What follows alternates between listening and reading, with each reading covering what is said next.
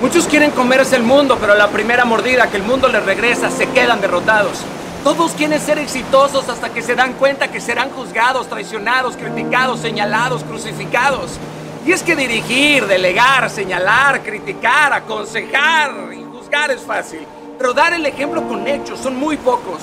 Muchos van a estar a tu lado, querido, siempre y cuando no representes una amenaza para ellos y mucho menos intentes superarlos.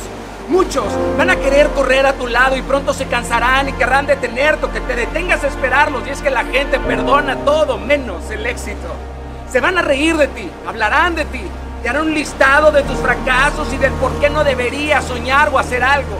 Derramarán veneno por las calles a cualquier oído sediento de venganza, pero mientras que ellos hablan, un día tus hechos los aplastarán y no habrá otra más que aceptar que tú te atreviste y ellos no.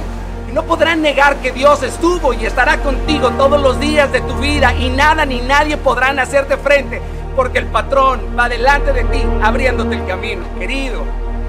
Cada vez que tengas un sueño grande te vas a meter en situaciones de conflicto, pero por favor recuerda que la vida es un libro que se escribe con acciones, no con deseos. La vida, la vida es el libro de los hechos, no de los intentos, el verdadero exitoso. El verdadero éxito es morir cumpliendo tu propósito. El exitoso sabe vivir en conflicto sin perder la paz. El exitoso soporta el rechazo y la burla.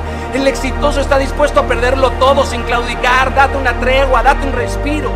Cuando tienes un propósito de vida, el afán, la angustia, el estrés, la confusión desaparece por completo. Cuando sabes tus prioridades, puedes dedicarle cada segundo invaluable de tu bella existencia a morir con dignidad. No siempre quieras ser el protagonista de la película. Hay momentos en la vida para estar en la luz y otros para estar en la sombra. No califiques tu vida hasta que sea momento de ponerle créditos a una tumba. Antes de eso, tu historia no ha terminado. Gózate.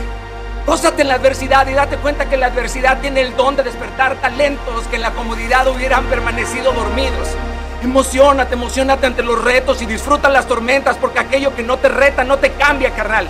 Equivócate por atrevido, no por precavido, que valga el riesgo y no la pena, queridos. No tengan como meta la fama y el reconocimiento.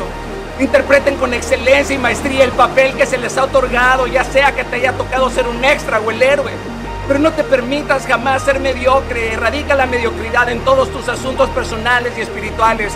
Eleva tus estándares al máximo y por favor evita profundizar en las relaciones con los mediocres, los criticones, los miedosos, los, los negativos, los pasivos, los temerosos, los angustiosos, los necios, los infieles, los legalistas, los cuadrados, los rencorosos, los amargados, los abusivos, los impuntuales.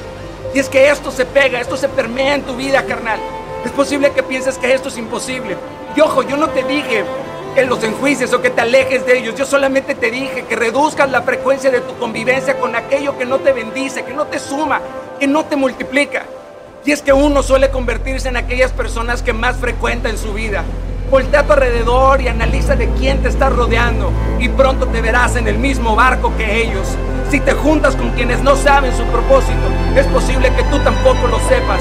O te bajas del barco o los bajas. En esta vida, que te importe el qué dirás, no el qué dirán.